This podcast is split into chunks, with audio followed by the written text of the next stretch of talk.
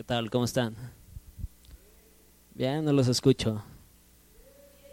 Perfecto. Ok. Eh, ya hace mucho que me habían dicho que si daba una, un, testimonio o, o mi testimonio a jóvenes. Eh, y aunque no lo creas, todavía sigo siendo joven. Ya 22 años, pero joven. Y hoy quiero platicarte, bueno, primeramente dar gracias a Dios. Estaba pidiendo a Dios que pudiéramos estar como en un semicírculo y así se dio. Es grandioso. Las cosas que hace Dios siempre es para bien y me da mucho gusto. Entonces, si tomamos nuestro lugar rápido, porque lo que te quiero contar es algo muy personal, algo que nunca le he contado a nadie quizás, pero hoy me gustaría compartirlo con ustedes. Eh, trata del ateísmo, yo fui ateo durante dos años aproximadamente. Y ¿saben algo? Eh, estaba muy, muy, pero muy equivocado. Y pasaron cosas en mi vida, cosas que hoy quiero contarte, que me sucedieron por tomar esos caminos. Eh, quisiera darle gracias a Dios antes. Si me acompañas en una oración, quiero darte gracias a ti, Padre mío, por lo bueno y lo generoso que eres con todos nosotros, porque nos bendices en, en lo poco, en lo mucho que nos das, Señor, tú eres fiel, no nos falta salud y en lo económico tú nos bendices siempre, Señor. Te doy gracias por cada familia aquí representada por, este, por estos jóvenes, Señor. Te doy gracias porque tú eres bueno y bondadoso y los, los, los has permitido venir hoy, Señor, a escuchar eh, un testimonio más y de tu palabra, Señor. Te pido, Señor, que seas tú hoy eh, tomes control, Señor, tu espíritu descienda, Señor, y que todo lo que vayamos a platicar hoy sea para edificar, para cosas buenas, para tu reino, Señor. Te doy gracias por el nombre de Cristo Jesús. Amén, Señor. Ok. Te contaba que yo mucho tiempo fui ateo, pero te quiero contar un poco de mi historia. Sé que muchos de aquí me conocen, saben mi nombre, pero realmente me conocen es, sería una pregunta. Y bueno, hoy quisiera que me conocieran un poco más y un poco más de mi testimonio. Un testimonio que si bien no me da orgullo, hoy, hoy Dios ha puesto en mi corazón que te lo cuente. Bueno, quiero regresar al pasado cuando yo tenía ocho años. Cuando yo tenía ocho años tengo una escena muy presente en mi vida. Yo me encuentro en una sala de espera en un DIF porque mis padres se están separando. Tenía ocho años. Eh, para hacer la escena un poco más triste, en la televisión estaba una de mis series o caricaturas favoritas, mientras yo tenía los ojos empapados de lágrimas. Y bueno, quiero, que quiero contarte esto porque ese dolor dura en mí mucho, mucho tiempo. Eh, pasan los años y mi familia ah, es una familia católica. Eh, y yo entonces, yo, yo me acerco a esa religión, a la religión católica, y yo, eh, ignorando completamente quién es Dios, yo, yo le pido a los santos, a esas imágenes, que por favor no se separen mis padres. ¿Y cuál es la sorpresa? Que no pasa así. Yo le pedía a Dios o le pedía a las imágenes, no me acuerdo realmente, y les pedía eso, que se hiciera lo que yo, yo, les, yo le estaba pidiendo, y no pasó así. Tenía ocho años, entonces paso mi niñez eh, prácticamente solo. Hay algo que le agradezco mucho a Dios, eh, que es mi mamá. Mi mamá, eh, desde que yo era pequeño y desde la separación con mi papá, mi mamá se hizo cargo en lo económico, se hizo cargo como padre y madre en darme un, un, unos estudios y una buena vida eh, en lo económico. Nunca fuimos eh, personas de dinero, siempre fuimos humildes, siempre rentamos, hasta que Dios la bendijo a mi mamá con una casa. Pero te quiero platicar que, que yo estaba en la religión. Yo hice mi primera comunión y mi confirmación, como a los 13, 12 años, no soy bueno con las fechas. Pero yo creía en esa religión, iba, me nacía, yo, yo me quedaba mucho tiempo en la casa donde rentábamos solo. Mi mamá, te comento, ha sido una bendición porque ella sacrificó su vida prácticamente su vida, tal vez hacerla con otra persona, tal vez volverse a casar o algo, por darme a mí una estabilidad económica, o al menos que no me faltara nada. Hoy, hoy admiro eso de mi mamá. Pero, pero lo importante, bueno, no lo importante, pero yo seguí en una vida de religiosidad. Yo me quedaba prácticamente solo desde los ocho años en mi casa. Los que me conocen un poco saben que yo no tengo hermanos, soy hijo único. Entonces yo me quedaba diario en mi casa.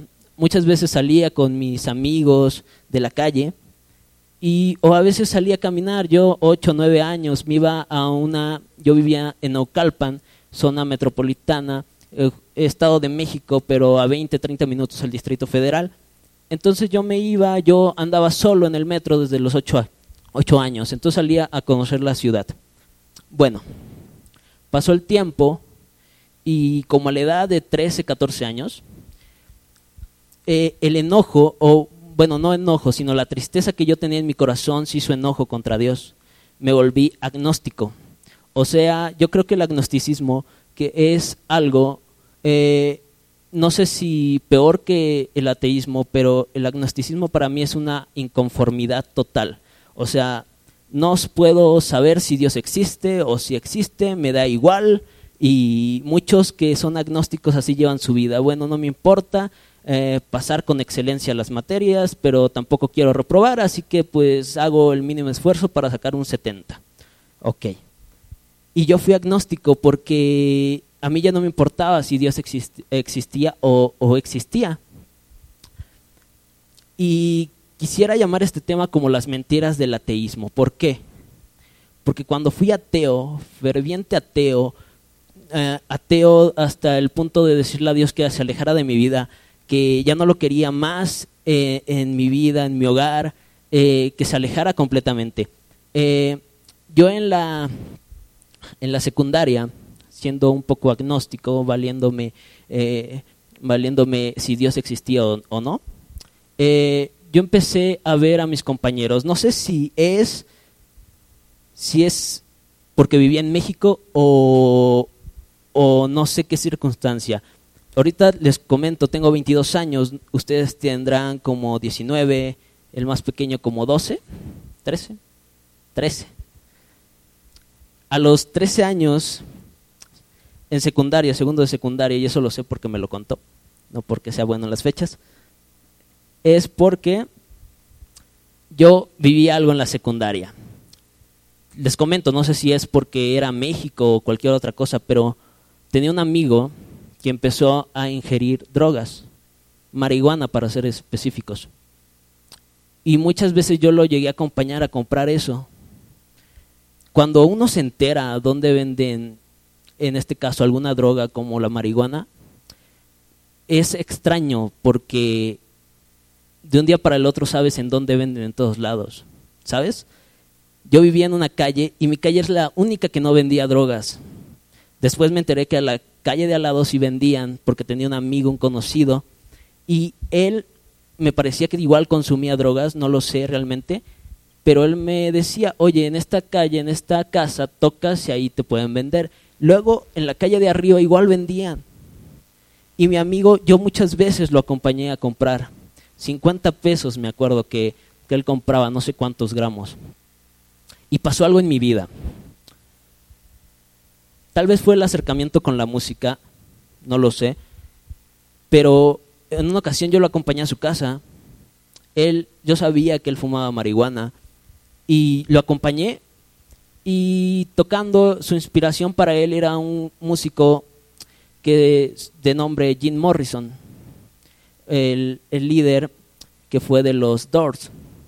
Entonces, él, leía sus historias, él leía sus cosas y obviamente se enteraba pues por videos y demás que pues este, esta persona eh, pues era una persona drogadicta. Entonces él por imitarlo igual consumió. Pasó algo, lo primero en mi vida, yo sin tener eh, a Dios en mi vida. En una ocasión él me ofrece lo que él llama un churro de marihuana y me lo da. Y me dice, quiero que te lo lleves y que lo pruebes. Para eso yo probé marihuana por primera vez en esa ocasión. mi reacción fue dolor de cabeza, entonces dije, ya nunca más volveré a probar esto. No sirve de nada. Ni siquiera me pone como dicen que me ponen, solo me perjudicó, me dolió la cabeza y me voy a ir. Pero él me da eso. Eh, tontamente yo en mi casa, en el lugar donde rentábamos, era el segundo piso, abajo había una azotebuela y vivían personas. Y por a mí se me, a mí se me ocurrió la genial idea de prender e, esa, esa cosa, esa sustancia. Y muy tontamente se me cayó a la casa de abajo. ¿Qué creen que pasó? Le dijeron a mi mamá.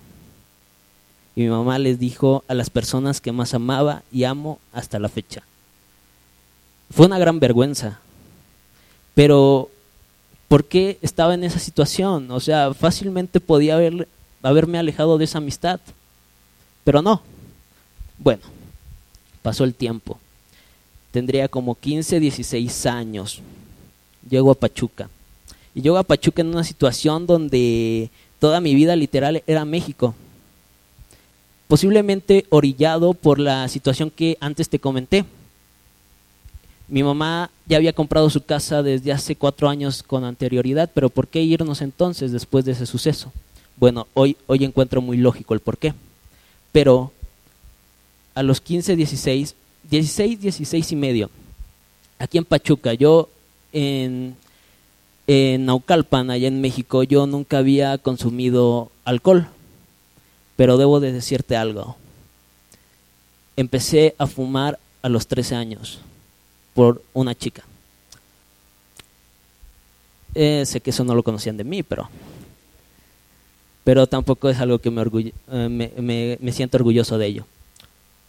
Eh, y prácticamente hubo ocasiones en las que inclusive una cajetilla de cigarros, tontamente no sabía fumar, guardaba el humo en la boca, pero para mí era fumar. Eso no, no, no exime que lo haya hecho en contra de lo que mi mamá me, había enseñado. Ahora bien, a los 15, 16, aquí en Pachuca exactamente, yo empiezo a salir con mis amigos, empiezo a salir de fiesta, empiezo a consumir alcohol. Llegó un punto donde cada viernes pasaban por mí y yo me iba con ellos a tomar. Y tomar era irnos a antros.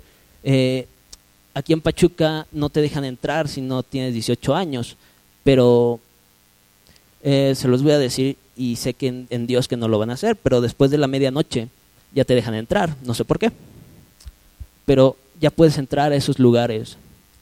Y yo empecé a tomar, empecé a tomar, empecé a fumar. Ahora bien, ¿cómo empezó todo esto? Porque sé que ustedes son jóvenes y tal vez les voy a hacer una pregunta y no espero que me la contesten. Pero yo sé que tal vez conoces a una persona que toma, que se va de fiesta, que fuma en tu escuela o, donde sea. Eh, te lo digo porque yo lo viví cuando yo fui a la prepa, cuando fui a la secundaria, cuando fui a la universidad. Tenemos compañeros que toman y que fuman. Ok, te digo, yo era ateo y yo estaba consciente de eso. ¿Y qué causa el ateísmo? ¿O qué causó el ateísmo en mí? Que no hubiera una barrera moral en la cual yo dijera, de aquí no voy a pasar. Yo pensaba que en esos momentos, cuando era pequeño, la religión o, o Dios era de imponerte cosas y decirte, no vas a hacer esto y no lo vas a hacer. Hoy lo sé que es por nuestro propio bien y que es algo y es el temor de Dios. Pero en esos momentos, siendo ateos, uno como ateo no tiene esa limitante es muy fácil empezar. Yo no empecé a tomar ni a fumar porque quisiera un día, sino porque tenía compañeros y amigos que me invitaban. Había ocasiones en las que yo los acompañaba o que yo les decía, no, es que yo nunca he tomado, no voy a tomar. Y me decían, está bien. Y así fue una vez, dos veces, la tercera vez ya me ofrecían tal vez una bebida o un cigarro. Y por querer estar con esas personas, uno accede y accede porque uno es ateo y dice, bueno, si lo hago una vez, si lo hago una vez a la semana, si lo hago una vez al mes, no, no ha de estar mal. O sea, no, no es algo que yo haga todos los días. Bueno, así yo pensaba. Decía, yo me comporto bien. Eh, eh, eh, pues no llevo reprobando ninguna materia, pero yo creo que sí puedo tomar y sí puedo fumar, o sea, solo son los viernes. ¿Qué tiene de malo eso? O sea, así pensaba yo. Y, y te quiero decir que es una mentira que el diablo nos pone siempre. El decir o el decir que solo es una vez o que está correcto si es poco. O, bueno, y así fue mi vida. Y yo le dije a Dios que yo no iba a cambiar, que yo iba a seguir eh, estudiando mi carrera, estudiando una, en ese caso, una carrera, y que iba a seguir igual. ¿Por qué? Porque así tenía eh, eh, la amistad de todos mis compañeros. Ya llegaré al tema de la universidad, donde también es un tema complicado, porque cuando dejas todo esto es muy feo y llega a ser deprimente para una persona estar solo siempre porque ya no comparte lo mismo que, que hacía antes. Pero bueno, cuando todavía estaba aquí en la prepa, todavía salía, tomaba, fumaba, iba a fiestas, y yo sé que, y, y, yo les puedo hablar, y puedo decir que en Pachuca no, no, no, no es un lugar exento de. Cuando yo salía a esas fiestas, yo encontraba a, a, a muchas personas drogándose y muchas personas incluso ofreciendo esa sustancia. Es más, yo pensaba que era ficción eso de que te doy una muestra, te lo regalo, y si te gusta, pues me compras algo más. Yo, yo pensé que era como mentira, pero es verdad. Me encontraba personas ofreciendo eso. Y bueno, seguía siendo ateo, y llegó un momento en mi vida, siendo ateo, donde yo, siendo tímido un poco, un poco retraído, eh, tengo mi, mi primera novia. Yo tuve mi primera novia hasta los 16 años. O sea, yo no me acercaba a las chicas. No me daban miedo, pero tampoco me acercaba. Entonces tuve una primera relación que duró un año y medio. Gracias a Dios nunca pasó más de un beso, una tomada de mano. Le agradezco mucho a Dios. Tal vez mi timidez me salvó de hacer algo que hoy tal vez no me sentiría a gusto conmigo mismo pero te, no te voy a contar de mi relación, pero te podré decir que al final pues terminó. Tan terminó que hoy ya no tengo novia y llevo como casi tres años sin novia. Mi filosofía o mi forma de pensar para Dios es, tú me vas a mandar a la mujer correcta, yo voy a saber esperar, eh, de ti es la mujer, de los padres es la herencia, así que yo confío en eso. Entonces no hay razón para la cual en la actualidad tenga novia. Pero bueno, cuando yo terminé con esta chica, el enemigo es muy astuto, ¿sabes? Cuando a mí me ofrecía alcohol o algún cigarro, lo hacía parecer bien. Y hacía parecer bien incluso el que yo me alejara más de Dios. Cuando mis padres empezaron a conocer de Dios, yo me enojaba y buscaba la forma de debatirles, de decir que Dios no existe y demás. Entonces, eh, el enemigo buscaba siempre que yo tuviera un odio contra Dios. Hasta llegó el, hoy, hoy lo veo, o sea, yo te contaba desde niño el dolor que yo tenía en mi corazón, el dolor de que mis padres se hayan separado. Y ese dolor se volvió en odio en contra de Dios. ¿Por qué? Porque no me supo responder, no me cumplió que se volvieran a unir. Y fue tal que hasta olvidé el por qué odiaba a Dios solamente estaba el odio, solo estaba el rechazo en contra de Dios. Y el enemigo siempre va a buscar eso en el ateísmo, en esta gran mentira. Y te voy a decir algo más. Cuando yo terminé esta relación, en mi vida estaban pasando cosas. Una de ellas involucrada con mi mamá. Yo le había dicho a Dios que aunque Él me tocara con mi propia vida, yo no iba a aceptarlo jamás mi eh, Dios tocó en, la cuestión de la salud a mi mamá y, y por tres meses no sabíamos qué tenía, era una enfermedad, no una enfermedad, sino una pequeña deformación en un conducto del riñón, hoy lo sabemos, pero en ese momento no sabíamos qué era. Entonces los síntomas iban empeorando porque actualmente ella solo tiene que seguir una dieta, gracias a Dios, para estar bien no necesita operaciones, no necesita medicamentos. Pero en ese momento no sabíamos eso. Eran tres meses en las que ella estaba en cama, no iba a trabajar. Yo tenía que irme a la preparatoria así, destrozado.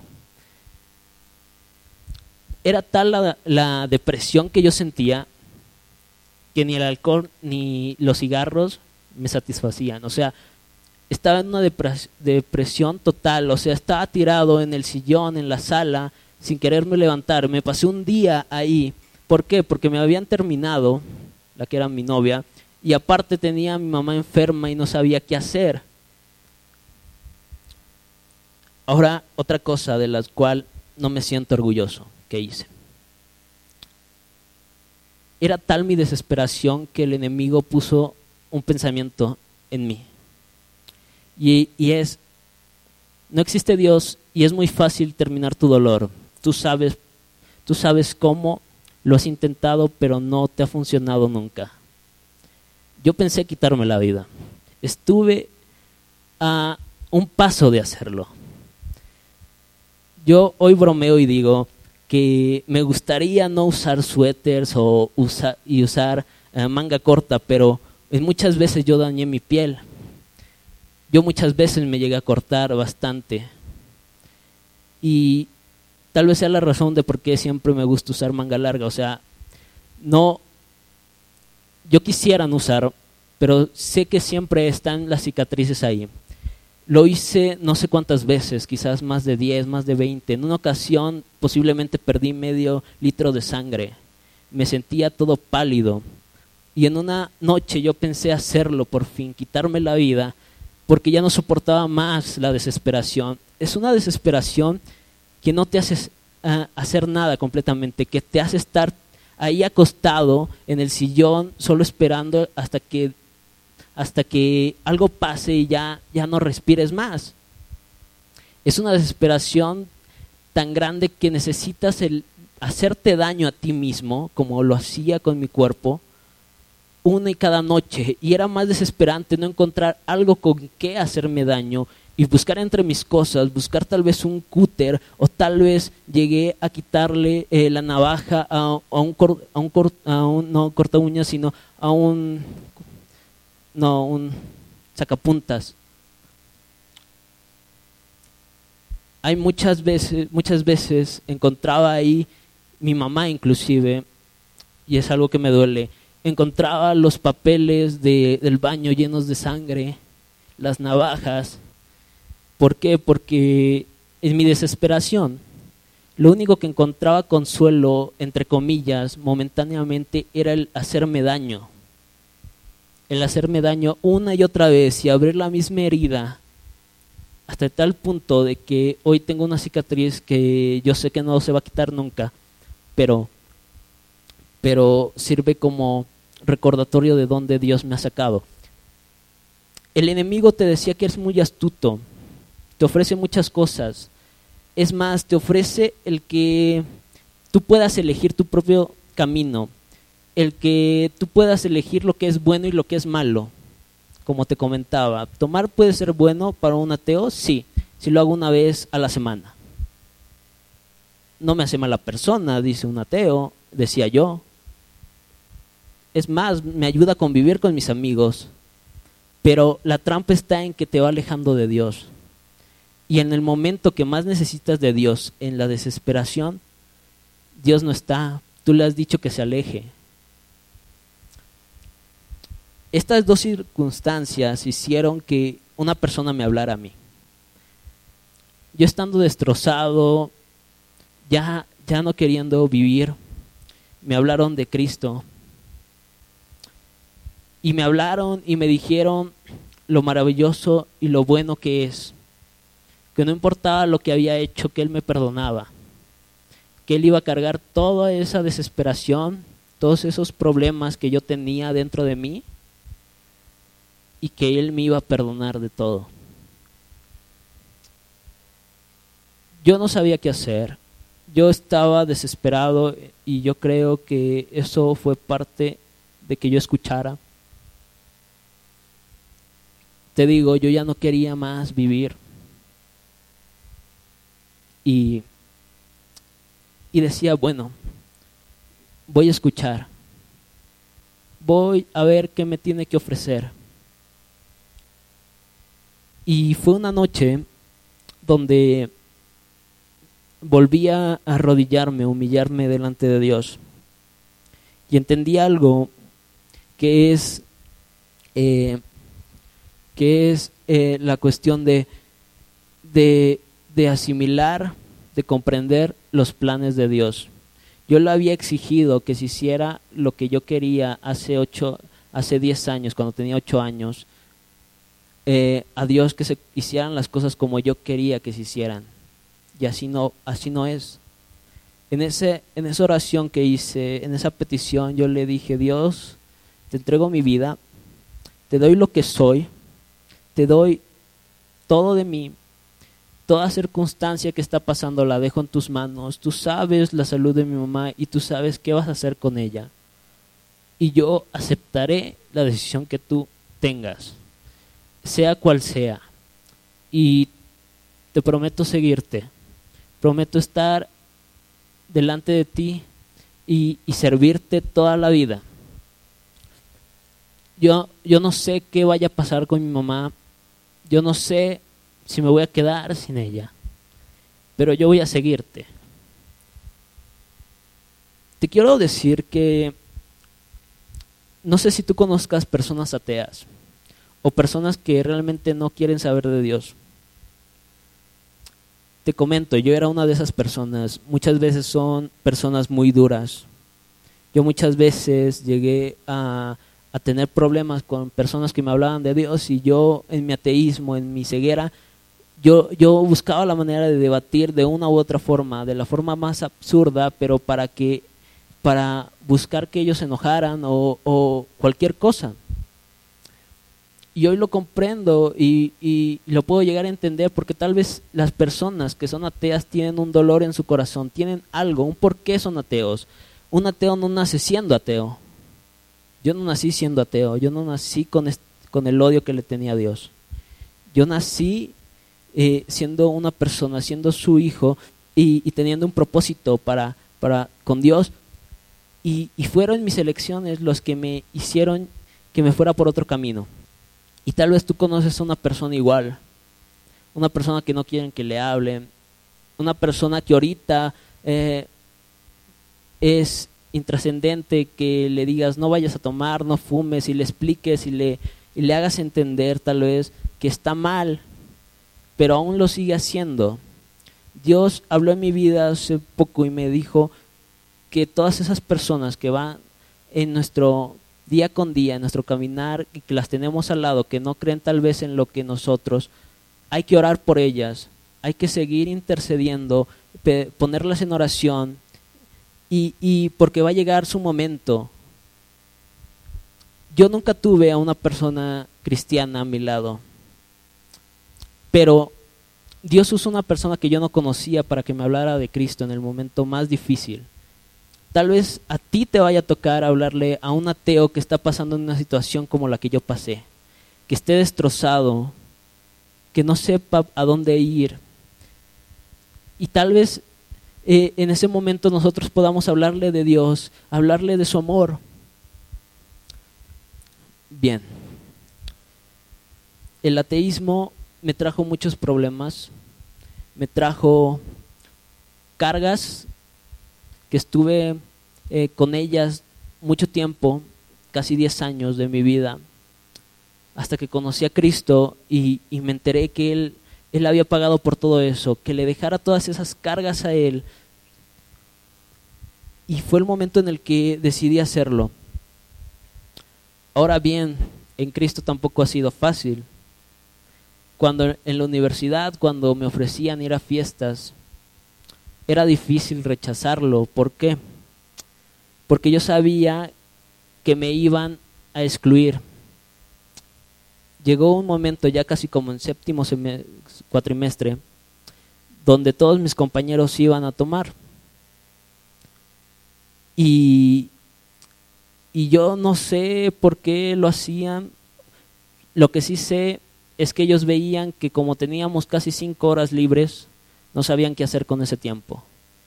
muchas veces entraban en estado de ebriedad y muchas veces me invitaron. En séptimo semestre yo tomo la decisión de no acompañarlos. Yo ya conocía a Dios, conocía lo que Él había hecho conmigo, eh, las maravillas que Él hizo, eh, la misericordia con mi familia, con mi mamá, en restaurarla, darle sanidad. Yo no podía ir a esos lugares, hasta el punto de que yo cuatro o tres horas me pasaba en la biblioteca ahí solito. Y volvían de donde iban, ya ni siquiera me, me hacían caso. Realmente yo ya era un fantasma en ese salón. Sí me puse triste porque que no te hablen o que solo te hablen para los proyectos y ya de ahí en fuera todos sigan su camino. Muchas veces yo me regresaba solo de la universidad ellos decidían seguir la fiesta, irse a otros lugares, y yo me tenía que venir solo, inclusive entrar a clase solo. Eso me causó un gran problema con ellos porque, o sea, no sé si le, se le, le, se, ah, se me lengua la traba, perdón, se les haya pasado, o sea, todos deciden irse del salón por alguna razón, saltarse la clase, y pobre de él quien se quede, ¿no? Yo era ese que se quedaba. Entonces me veían feo. Te digo, Dios tocó mi vida. Las cosas que te conté no me siento orgulloso y si por mí fuera, créeme que las mantendría todavía en secreto. Porque es algo que a mí me gustaría olvidar y borrar de mi vida. Pero sé que no es así. Sé que Dios me ama tal como soy. Todo lo que pasé, sé que lo pude haber evitado. O no sé el por qué, pero solo sé que hoy estoy en Dios. Hoy me ha mostrado cosas maravillosas. Y te vuelvo a repetir, tal vez conoces a alguien, tal vez en tu salón, en tu grupo hay alguien un grupo de amigos que o un chico que siempre fuma o que toman o se van de fiesta. Te lo puedo decir porque comparto parte de tu generación. Me tocó pasar las mismas circunstancias en general en la preparatoria, quizás en la eh, tal vez no es el, mismo el mismo tipo de gente en cuestión socioeconómica, pero pero siempre hay una tendencia, siempre hay algo que, una, una variable que siempre está, y siempre hay alcohol y siempre hay esas cuestiones, drogas, cigarros en la escuela. Y lo que Dios me ha dicho es hablarles a esas personas. Yo sé que te van a tomar como loco y no te van a hacer caso. Pero pero es importante que lo hagamos, aunque nos digan que no. Porque yo era de esas personas que decía que no. Inclusive a la persona que me compartió yo le decía, no quiero que me hables de eso. Y por alguna razón esa persona me siguió hablando de, Dios. Y yo buscaba la forma de decirle, aléjate de mi vida, no me hables más de eso. Si quieres ya no tengas una relación eh, conmigo, ya no me hables, aléjate porque siempre me hablas de tu Dios y, no paras de eso. Yo no sé dónde estaría si Dios no hubiera utilizado a esa persona para seguirle hablando, seguir hablando de Cristo a mi vida. Cuando yo más necesitaba algún consuelo, en mi mente nunca pasó la idea de yo mismo acercarme a Dios. Pero sorpresa, esa misma persona llegó y me volvió a hablar de Dios, como la primera vez, eh, disimulando no, o no sé el que yo lo hubiera ofendido en algún momento. Dios ha sido bueno en mi vida, tan bueno que, que tan bueno en la, en la escuela como en lo familiar, tan bueno que hoy puedo estar aquí y me da una alegría y un gozo es siempre el estar aquí en Tierra Deseable. Es un lugar maravilloso. Yo espero que no se sientan ya raros después de que les haya dicho esto.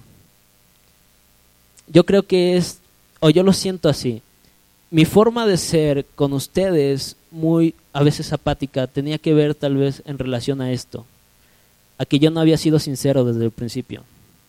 Yo no les había contado mi vida y quizás no tendría por qué, pero pero había algo en mi interior que decía, es que tú no puedes desarrollar una relación porque porque sería muy muy falso, o sea, tú sabes lo que eres y el enemigo me estuvo atacando mucho tiempo y hasta la fecha con esto, con mi pasado, siempre recordándomelo, siempre diciéndome, tú fuiste esto y esto.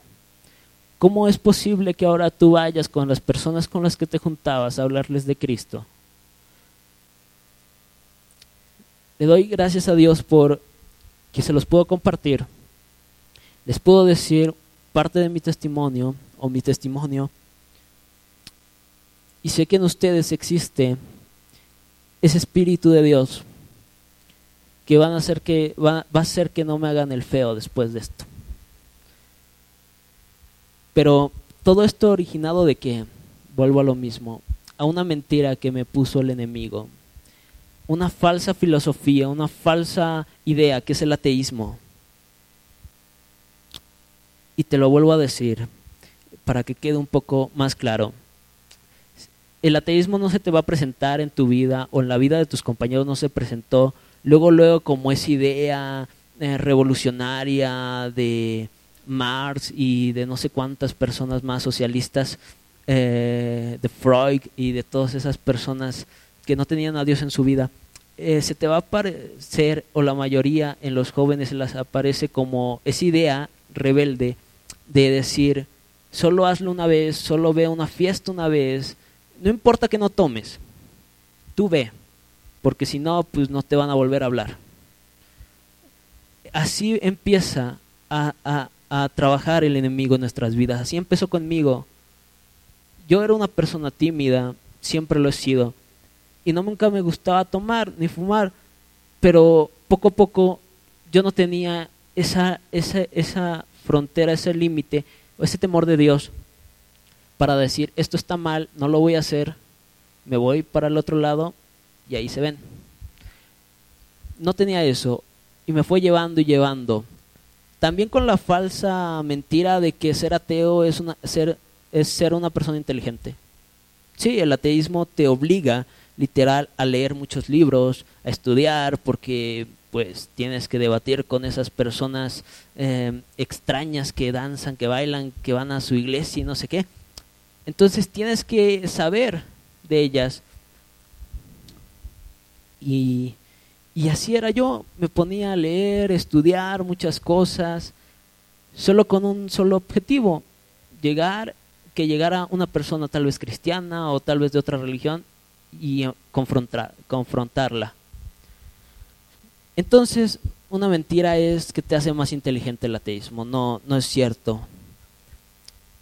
Hace poco escuchaba, eh, se cuenta que el presidente Benito Juárez le decía a uno de sus allegados, ¿cómo me gustaría que el pueblo mexicano fuera protestante? Le preguntaban, ¿y por qué? Porque si fuera protestante por lo menos leería y no compraría su dinero en cirios y velas. El cristiano no es ignorante y yo pensaba que sí el ateo no es inteligente en todos los casos. Muchas veces ni siquiera ha leído la Biblia y se atreve a decir que es falsa. El ateísmo te permite muchas cosas y te da muchas libertades, dependiendo de hasta dónde le permitas. Pero en ese mismo caminar de libertades te vas a encontrar al final que no hay nada y en tu momento de desesperación va a ser lo mismo, nada, vas a estar solo. Ha llegado un punto de ateísmo donde ya no crees en Dios literal, que en los momentos más difíciles de tu vida te van a destrozar y te van a poner como único pensamiento el quítate la vida. Es lo más sencillo y lo más fácil que puedes hacer y se acabó. Yo te pido que que no desistas de tu fe, Yo sé y conozco a muchos de ustedes y sé que nunca, o, sé que jamás dejarían esto de Cristo eh, por algún una extraña situación, lo siento.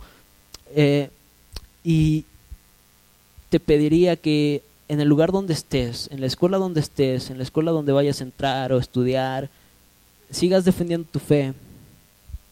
Es difícil, me tocó, porque muchos compañeros conocían mi pasado en la prepa y en la universidad no creían verdaderamente que, que hubiera cambiado. Casi ocho meses duraron siguiéndome invitando, me seguían invitando, invitando. En muchas ocasiones llegué a ir, pero como no, como uno ya no tomaba, pues lo hacían el feo aún peor, porque decían, ¿por qué no tomas? O sea, ¿qué, pasa contigo? Y te ven extraño. Yo les decía, pues es que no tomo, soy cristiano, no, no quiero tomar, pero te conocemos. Sabemos cómo eres, sabemos que si has tomado, sabemos que si has fumado. Ahora, ¿por qué ese cambio? Bueno. Y muchas veces yo ignoraba a esas personas, hasta que Dios me dijo que orara por ellas y les hablara, aunque ellos me, me rechazaran. Ser ateo dejó muchas marcas en mi vida, en el sentido tal vez literal igual. Dejó mucho dolor. Llegó con la mentira de que iba, que iba a ser alguien inteligente, que iba a ser alguien popular quizás, porque el que yo hiciera cosas me acercaba a la gente. Pero no fue así. Ya en Cristo yo entiendo muchas cosas.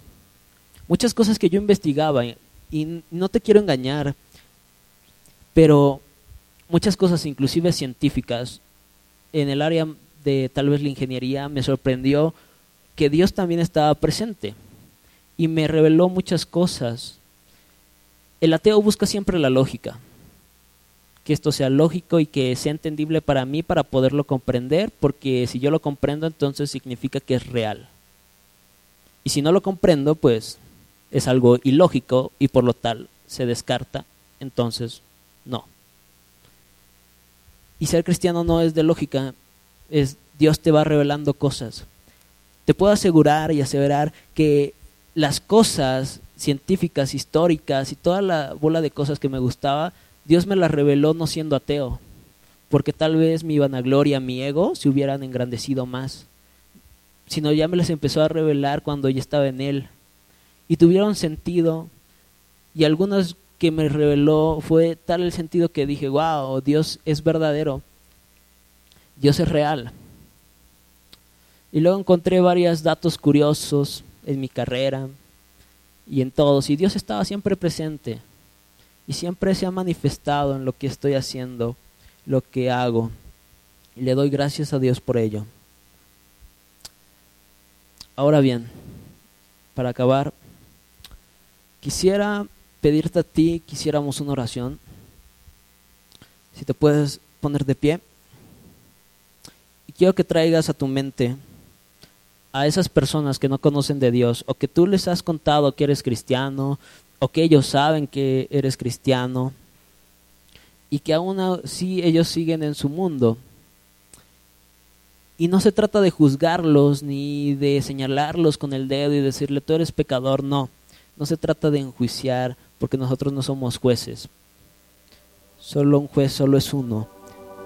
Y yo no puedo eh, señalar a alguien y decirle y, y condenarlo cuando yo sé de dónde me ha sacado Dios.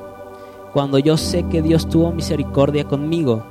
Una persona que no creía una persona que era atea, una persona que dudó de la fe, una persona que hizo cosas que iban en contra de Dios, en contra de su misma persona. Y hoy te pido que pongas esas personas delante del Señor. Tal vez son tus compañeros de clase, tal vez son alguno que otro profesor, los pongas delante del Señor y, y ores conmigo y les pidas a Dios que, que, que los rescate, Señor. Y hoy te pedimos, Señor, que seas tú, Señor, en sus vidas, Señor. Tú conoces el tiempo. El tiempo tuyo es perfecto, Señor. Y sabes cuándo los vas a llamar, Señor. Hoy te pido por la vida de cada uno de estos jóvenes que está aquí, que ha venido, Señor, a escuchar tu palabra, que lo has puesto aquí para que escuchara posiblemente el testimonio de, de un servidor. Te pido, Señor, que en ellos pongas bondad, empatía, que pongas ese amor que tuvo tu Hijo para con nosotros, que nos rescató, Señor. Que ellos intercedan todos los días, si es necesario, a cada hora, por esas personas que no te conocen, que hoy te niegan quizás, que hoy no quieren saber nada de ti, Señor. Te pido, Señor, a que y, pongo delante de ti, Señor, a todas esas personas, todos esos compañeros, inclusive amigos que tenemos en el mundo, delante de ti, Señor. Que nos fortalezcas, que nos dé sabiduría, Señor, inteligencia, paciencia, amor, para contar de tu misericordia y de tu perdón a ellos. Porque llegará un día, Señor, en los que tú los llames que sea ese tiempo en los que ellos no sepan qué hacer, Señor, que estén en desesperación o en tristeza, donde es posible que tu palabra, y así, y así lo declaro, que tu palabra entrará y Jesús habitará en sus corazones, y que te conocerán, Señor. Te pido, Señor, que tengas esa misericordia, Señor que tuviste con todos. Te doy gracias, Señor, por tu misericordia y tu gracia, Señor. Porque los que no te conocimos en, en algún momento de nuestras vidas y hoy te conocemos, podemos dar testimonio fiel de que eres bueno, Señor. Que perdonaste toda acción, todo pecado en contra tuya, Señor. Que fue llevado a esa cruz en ese madero y que Jesús, nuestro Señor y Salvador, dio la vida por todos nosotros, por cada uno de nosotros, incluidos los que aún no te aceptan. Los ponemos delante de ti, Señor. Que tú tomes control de sus vidas, de sus familias, Señor. Que ellos abran sus ojos y sus oídos a ti, Señor llegará el momento en el que tú y tu gloria y tu Espíritu Santo estará en cada uno de nosotros para hablarles. Y no seremos nosotros, sino serás tú hablándoles. Y los podrás traer con lazos de amor hacia ti, Señor. Te pido, Señor, por todas esas personas que aún no creen en ti, Señor. Te niegan que tienen un dolor en su corazón como el que yo tuve, Señor, que los lleva a sentir un odio, un sentimiento negativo para ti, Señor. Tú sabes y todo lo que haces es bueno y perfecto, Señor. Y hoy te doy gracias por ello, Señor. Tú eres bueno y fiel en toda circunstancia tú siempre has estado con cada uno de nosotros. Y a pesar que no te conocí, hoy te conozco, Señor. Y hoy puedo decirte que mi vida es tuya, Señor. Que no vuelvo atrás, Señor. Porque nada bueno hay, Señor. Todo es destrucción. Todas son mentiras del enemigo que nos hacen dudar en muchas ocasiones, pero tú conoces nuestro corazón. Tú no pondrás un peso que no podamos soportar, Señor. No pondrás una tentación que no podamos contra ella. Y si la única opción es huir, así lo haremos, Señor, para ya no faltarte al respeto, Señor, para ser buenos contigo Te doy gracias, Señor, por todo lo bueno que has sido. Te doy gracias, Señor, por la vida de cada una de las personas que habitan en este municipio, estado, país, en este planeta, Señor. Tu evangelio va a ser llevado. Y aunque muchas personas te sigan negando, las que te seguimos, seguiremos firmes a ti, seguiremos en pie. Te doy gracias por mi vida, por la vida de cada uno de ellos que les permites un nuevo amanecer. Les doy gracias porque a muchos de ellos los has librado de lo que yo una vez viví. Te pido, Señor, que pongas en su corazón el no contaminarse, el no hacer algo que te ofenda. Te doy gracias, completamente gracias por la vida de cada uno de ellos, por la sangre de Cristo Jesús. Amén, Señor.